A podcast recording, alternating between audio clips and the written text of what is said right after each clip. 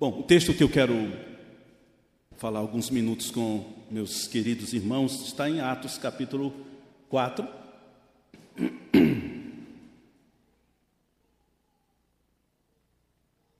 O versículo central desta reflexão é o versículo 20. Eu vou ler primeiro ele e depois nós vamos ler de 1 a 31.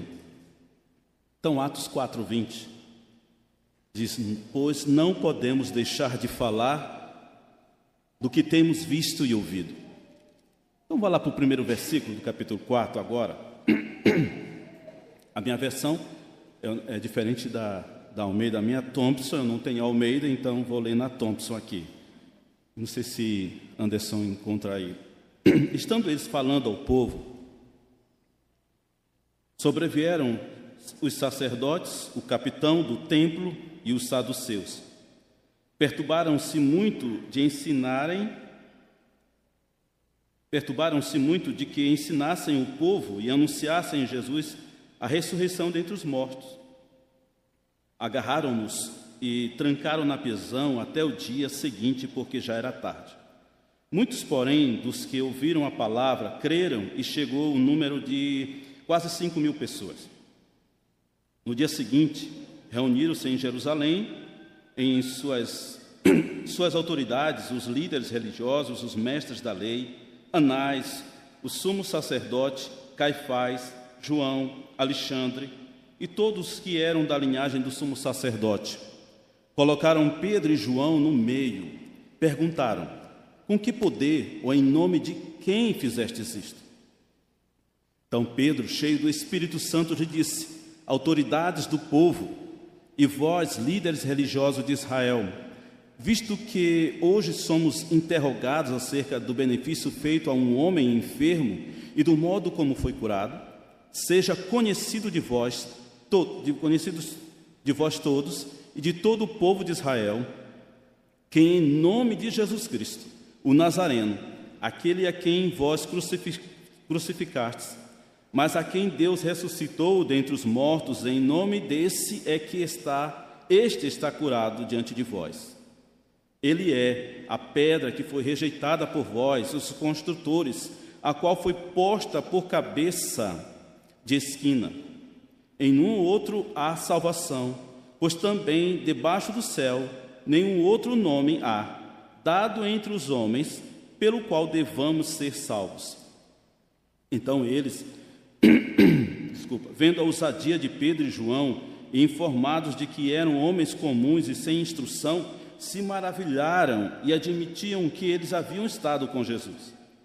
Vendo, porém, com eles o homem que fora curado, nada tinha diz que dizer contra eles. Todavia, mandando-os embora do sinédrio, discutiu entre si: Que havemos de fazer a esses homens?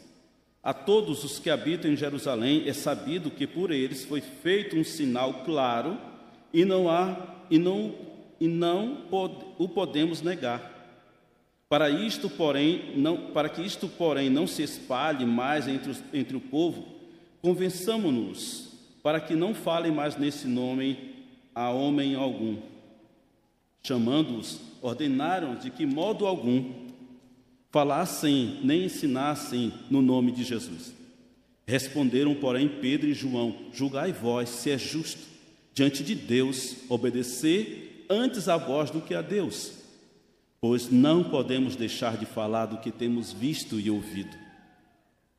Eles, porém, ainda ameaçando, ameaçaram mais e, não achando motivo para os castigar, deixaram-nos ir por causa do povo porque todos glorificavam a Deus pelo que aconteceram. Pois o homem em quem se opera aquele milagre de saúde tinha mais de 40 anos. Soltos, eles foram para os seus e contaram tudo o que lhes, lhe disseram os principais sacerdotes e os líderes religiosos do povo. Ouvindo eles isto, juntos levantaram a voz a Deus em oração: Senhor, tu és o que fizeste o céu a terra, o mar e tudo o que neles há.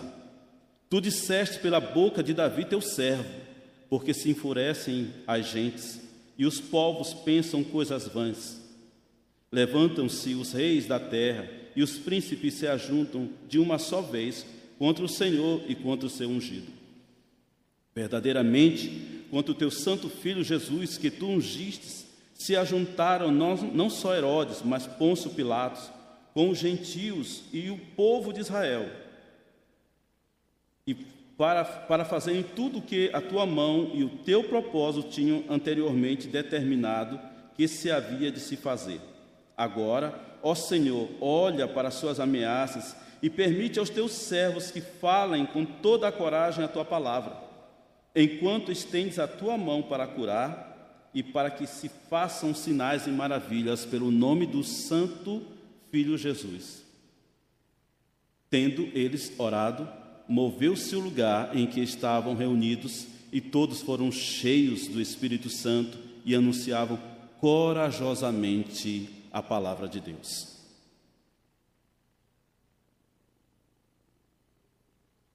Quando o pastor Madison me convidou para pregar, falou comigo na nossa agenda, eu tinha lido um, uma matéria sobre em um certo país já se liberou a morte de nascidos até sete dias. E eu fiquei pensando naquilo e me veio o texto sobre isso, que nós não podemos de falar de tudo que temos visto e ouvido. E o tema para a nossa mensagem hoje, a nossa reflexão é o silêncio da igreja e a degradação humana. Meus irmãos, toda virtude ela é depravada, toda virtude humana é depravada, se isso não proceder de um coração que foi mudado pela ação da graça de Deus na vida desta pessoa. Então, por mais que você conheça um amigo, uma pessoa, alguém, gente fina, gente boa, alguém que faz ah, muitos donativos, alguém que é reconhecido como uma, uma pessoa diante da sociedade que pratica o bem, que paga seus impostos, que anda corretamente, que nunca passou no sinal vermelho, nunca furou uma fila, nunca pediu para alguém na fila de uma lotérica encontrar lá na frente, ó, oh, pague essa conta aqui para mim. Essa é uma pessoa perfeita, não é? Alguém que você admira pela, pelas suas virtudes, lembrem, se ele não tem Cristo no coração, toda a virtude dele é depravada, de nada vale, porque nós fomos feitos para um propósito, para o louvor da glória do Senhor. Adão e Eva, quando foram criados, eles estavam em estado de inocência, eles estavam em estado de perfeição, em estado de integridade. E eles viviam em plena comunhão com o Senhor, e tudo que, tudo que eles faziam eram para a glória de Deus, e tudo estava conforme a vontade do Senhor, ali no Éden.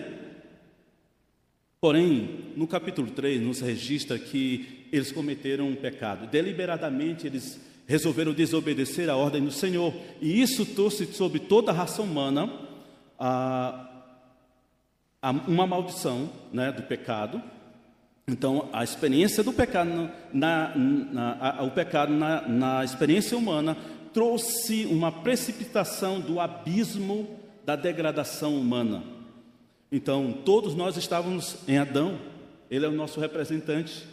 Então, todo aquele que está sem Jesus Cristo no seu coração, todo aquele que não foi alcançado ainda pela graça do Senhor, ele está em profundo é, abismo e ele está em rota de colisão para o inferno. A palavra de Deus em Romano nos diz que todos foram pecar, todos pecaram, todos foram destituídos da glória de Deus. Então o homem desgraçadamente perdeu aquilo que era mais importante na sua vida, que era a bênção do Senhor a, através da comunhão com Deus. Essa tragédia do pecado na realidade humana trouxe esse abismo entre o Criador e a criatura. Então, tudo que o homem faz, ele não faz, ainda que ele esteja diante da sociedade corretamente, ele não faz para a glória de Deus, e isso, meus irmãos, é que tem precipitado a degradação humana nos nossos dias.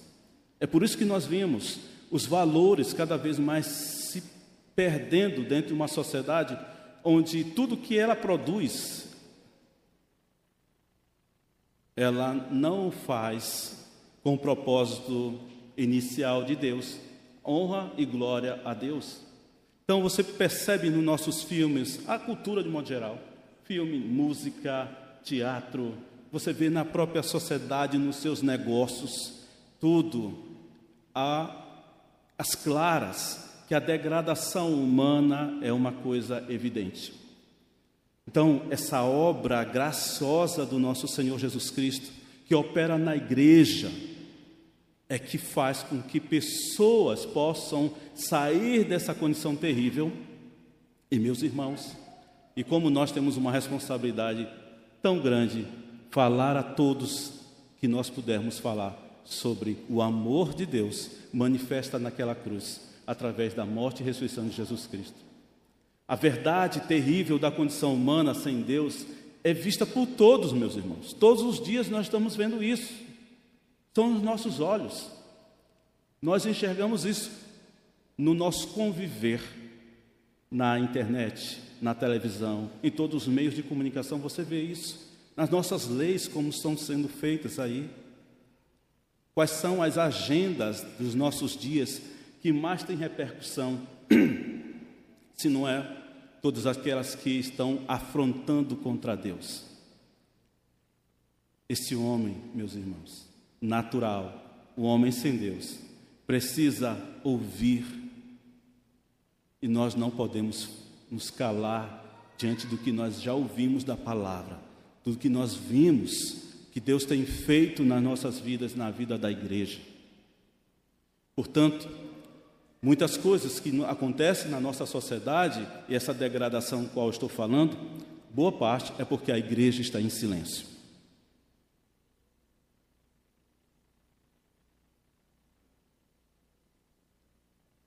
Parte dessa destruição humana está porque a igreja não é mais luz como ela devia ser, ou porque sua luz brilha muito pouco diante de uma escuridão que nos rodeia. Nós somos sal e luz, o Senhor nos falou isso. E muitas vezes nós não estamos brilhando a luz como devia ser. Nós somos uma, um edifício vivo. E esse edifício vivo tem a luz de Cristo, e ele não é para ser colocado embaixo, mas em cima, para que todos possam ver. A palavra de Deus diz que não se coloca um candeeiro um lampião no alqueire, mas se coloca no velador para que essa luz possa iluminar o máximo possível. Meus irmãos, a igreja tem um trabalho enorme. E se nós nos calarmos, e se a igreja silenciar, ou se a igreja falar muito baixinho, ou se o brilho da igreja não afugentar a escuridão que há no mundo, muitas pessoas irão para o inferno. E a responsabilidade é minha e sua, como igreja, falar a muitos, a todos quanto nós pudermos. Não podemos nos calar. Nós temos que falar. Há muito a falar, há muito a fazer. Querido, quando eu olhei esse texto, eu perguntei para mim: que igreja nós queremos ser? Essa é a pergunta que vai dar o discorrer aqui do, no, do meu pensamento, da reflexão para nessa, nessa noite para nós. Que igreja nós queremos ser, essa igreja que se reúne aqui no Quatraque? Diante dessa realidade em que nós vivemos. Convivemos todos os dias com pessoas que não conhecem a Cristo, pessoas que necessitam ouvir, pessoas que precisam ver a luz de Cristo em nossas vidas. Precisam saber que nós somos arautos do Rei, nós precisamos levar, levar a bandeira do Evangelho. Que igreja nós queremos ser? Será que a nossa igreja que está aqui nessa rua faz alguma diferença para esta comunidade, para o bairro do Quatraque, para São Luís? Eu desejo muito que a nossa igreja tenha quatro aspectos importantes que nesse texto me saltam. Teria muita coisa ainda. Esse texto é maravilhoso, mas vamos ver só quatro aspectos. A igreja que eu quero para, igreja, para ser igreja cristã evangélica em Quatraque é uma igreja que tem convicção. Versículo 20 diz: Não podemos parar de falar ou deixar de falar do que temos visto e ouvido. Os apóstolos conviveram com o Senhor Jesus Cristo e ele lhes deixou diretamente o Evangelho. E o exemplo de Pedro e João aqui estava respondendo ao sinédrio quando eles eram interpelados por que, que eles haviam feito aquilo, a cura de um paralítico de 40 anos, e por que, que eles estavam falando a respeito de Jesus Cristo, da ressurreição de Jesus Cristo, da sua morte na cruz, que ele era o caminho para a salvação e que ninguém poderia chegar ao Pai se não fosse por Jesus Cristo. Era isso que Pedro e João estavam falando na sua pregação. Era uma igreja que tinha essa convicção que era necessário pregar o Evangelho em qualquer situação, ainda que pudesse ser uma situação que colocasse sua vida em risco, porque o Sinédrio, a Corte Suprema, o Supremo, é, o STF daquela época, estava interpelando com que autoridade vocês fazem isso. Em nome de quem vocês fazem isso? E Pedro e João falam em nome de Jesus Cristo.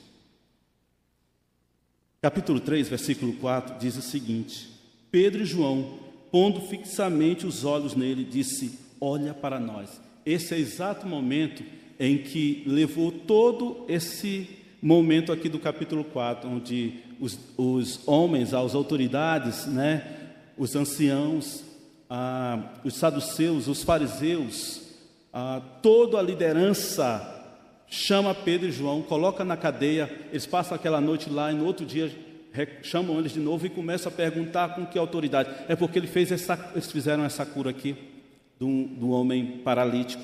E olha o que eles dizem: olha para nós, olha a convicção desses homens, olha para nós, meus queridos. Eu pergunto: será que a igreja cristã evangélica aqui em Quatraque temos a coragem de dizer para esta rua, para este bairro, olha para nós? O que que aquele coxo esperava de João e de Pedro? Uma esmola. Ele estava lá há quantos anos? Todos os dias levando, sendo levado para o pátio, para a porta ali do templo. E todos os dias ele mendigava. Não seria diferente naquele dia. A esperança desse homem era que ele recebesse alguma moeda, um assistencialismo daqueles dois apóstolos. Mas a visão de Pedro e João extrapola a condição física, social, econômica e vai muito além. Quando eles oferecem, eu não tenho prata nem ouro, mas aquilo que nós temos, em nome de Jesus, levanta e anda. Meus irmãos, o que que esta sociedade, o que que esse bairro, o que que essa rua espera de nós? O que que estas pessoas que estão rodeando a nossa igreja espera da nossa igreja?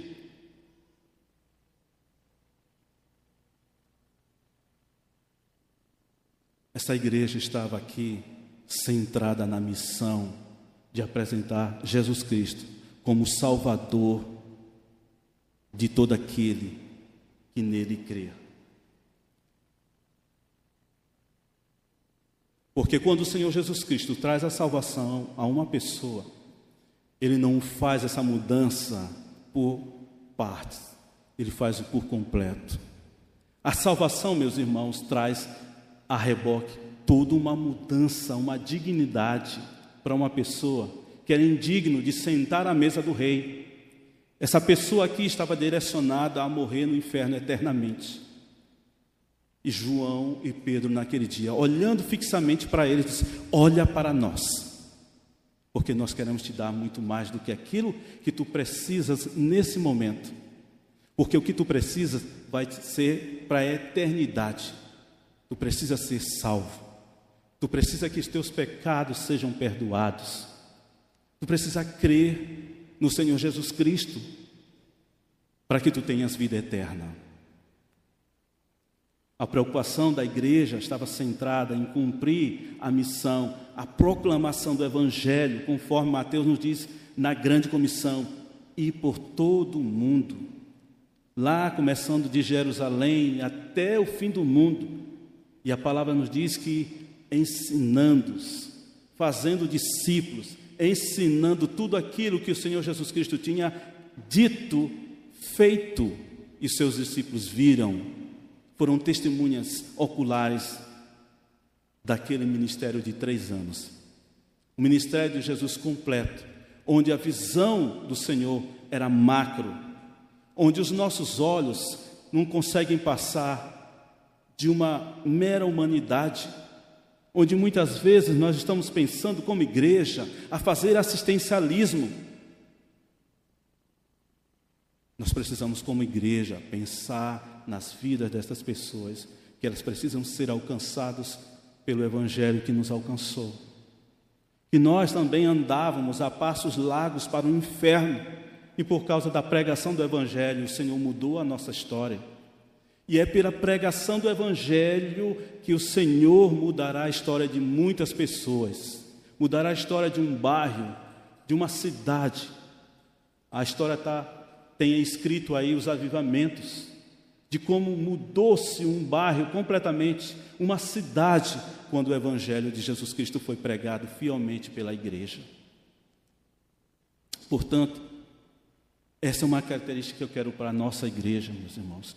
Que a nossa convicção seja em nossos corações que o Evangelho de Jesus Cristo evidencie na nossa vida primeiro e que muitas pessoas possam conhecer a Cristo através da, do nosso testemunho, através daquilo que nós temos de mais importante na vida, que é a palavra do Senhor. Quando Pedro estava diante do Sinédrio, Pedro deu um testemunho ali para aqueles homens.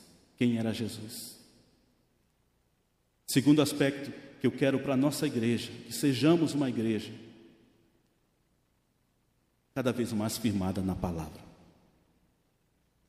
Capítulo 2, versículo 42 e 43 diz: E perseveravam na doutrina dos apóstolos, na comunhão, no partir do pão e nas orações. Em cada alma havia temor e muitas maravilhas e sinais eram feitos pelos apóstolos. Todos que criam estavam juntos e tinham tudo em comum. Olha que coisa maravilhosa.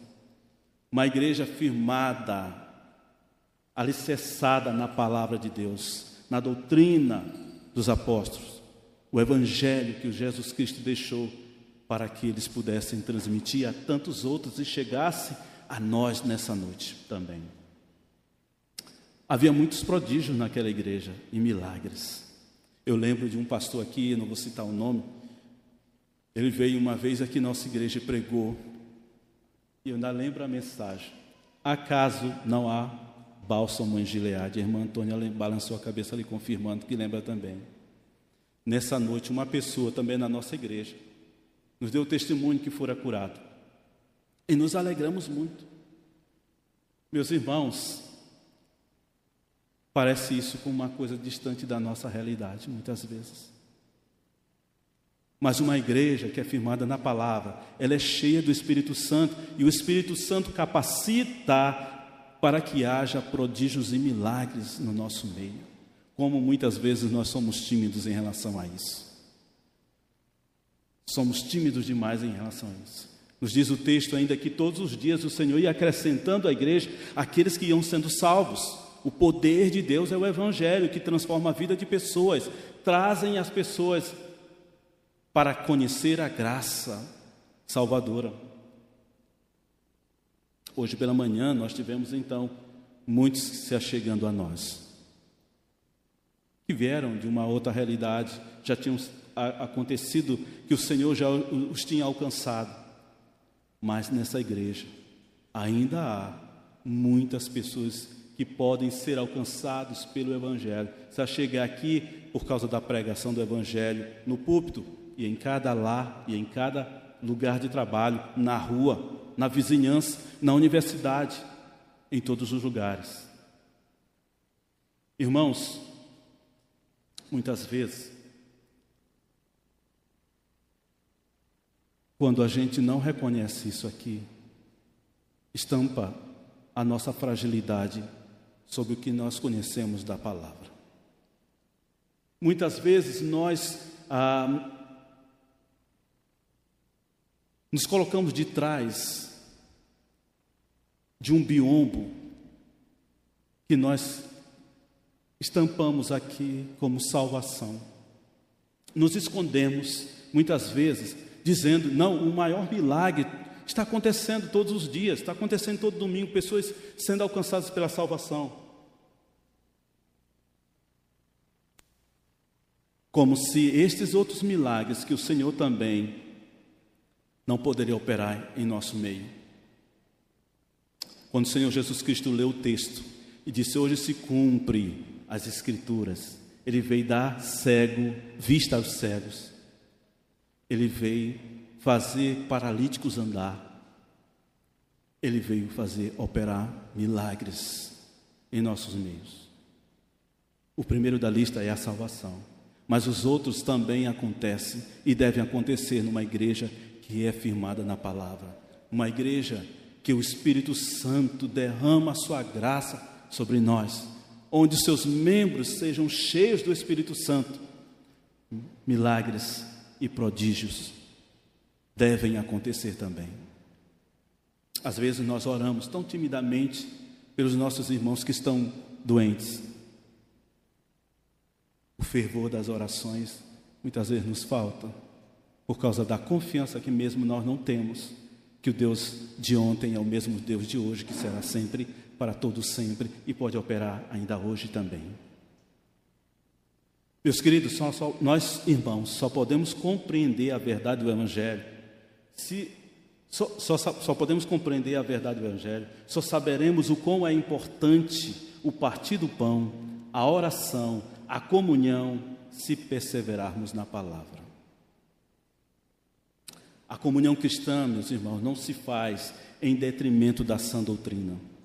Não há como ter uma comunhão verdadeira se nós não tivermos verdadeiramente empenhados em conhecer mais a Deus através da Sua palavra em ler a Sua palavra, em aprender, em ter prazer em vir para a EBD para estudar a palavra de Deus, se dedicar a isto, a conhecer cada vez mais o Deus que operou maravilhas em todo o tempo, o Criador do universo, ele se revela na Sua palavra.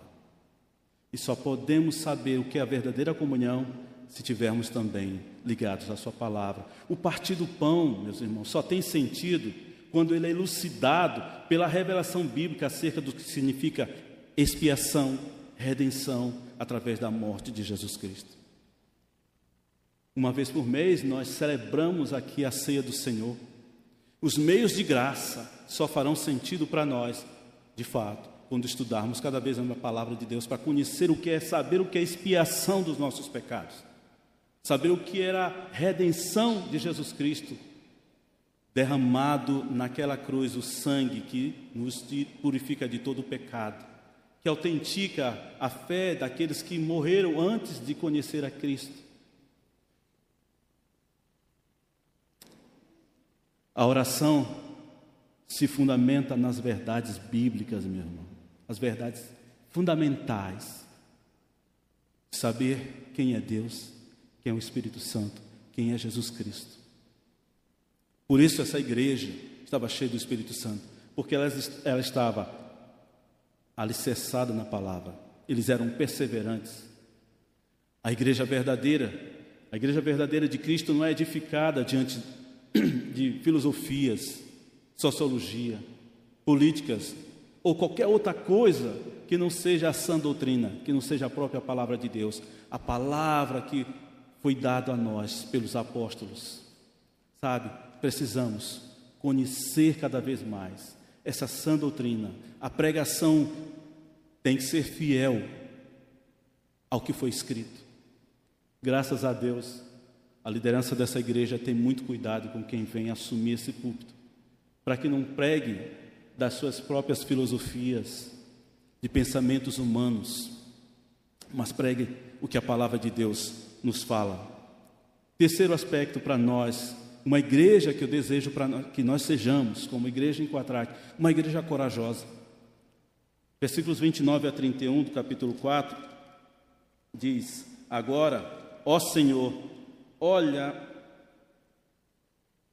para as suas ameaças e permite aos teus servos que falem com toda a coragem a tua palavra, enquanto estendes a tua mão para curar e para que se façam sinais e maravilhas pelo teu nome, pelo nome do teu santo filho Jesus Cristo.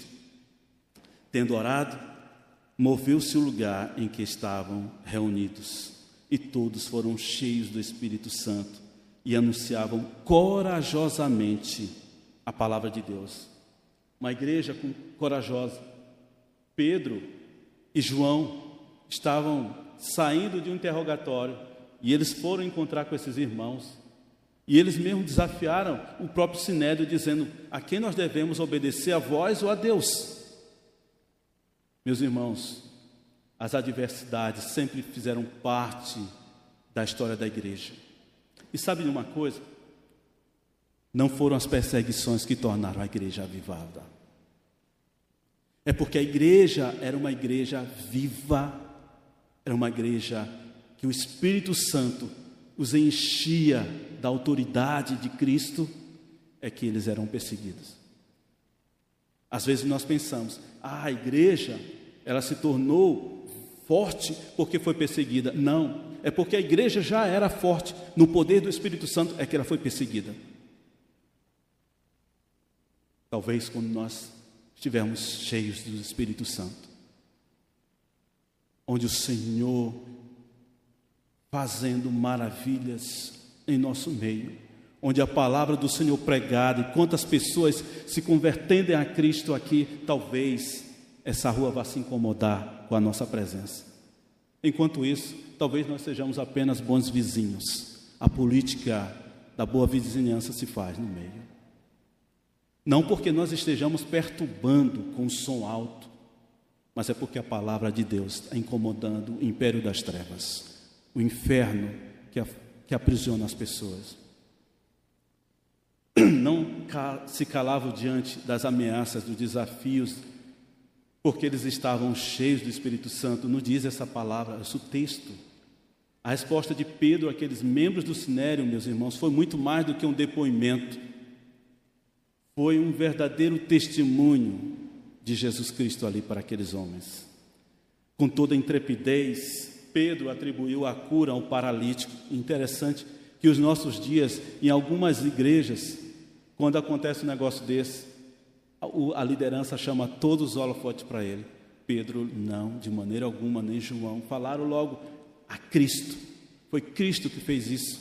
Em nome de Cristo é que nós operamos, ah, falamos a respeito ah, da sua morte e ressurreição.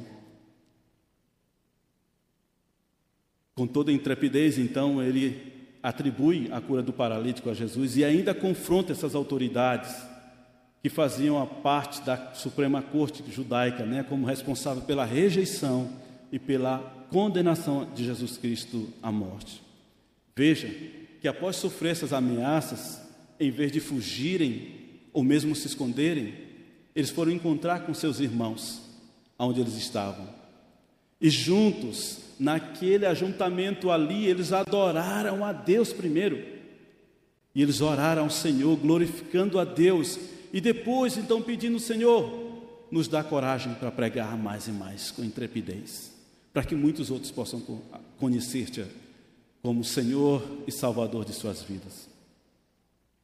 Essa mesma igreja, antes do Pentecoste, esses irmãos estavam lá, acuados numa casa, se reuniam com luzes baixas, quase não acendiam luz para não chamar a atenção do Império Romano, dos soldados, cantavam baixinho, e agora, meus irmãos, esses homens, movidos pelo Espírito Santo, cheios da autoridade dada pelo próprio Espírito Santo, falavam a liderança do Sinédrio, ao ponto de eles, o próprio Sinédrio, ficar admirado como esses homens, eles não eram pescadores ali da, da Galileia, com, que, com uma autoridade que eles falam, reconheceram, estiveram com Cristo. A igreja que está em Quatraque, eu desejo que eu faça parte também, que nós sejamos corajosos, para sairmos daqui e falarmos do Evangelho, e as pessoas possam conhecer mais do Evangelho. Alguns possam até nos afrontar, mas nós faremos isso pelo poder que opera em nós, que é o Espírito Santo.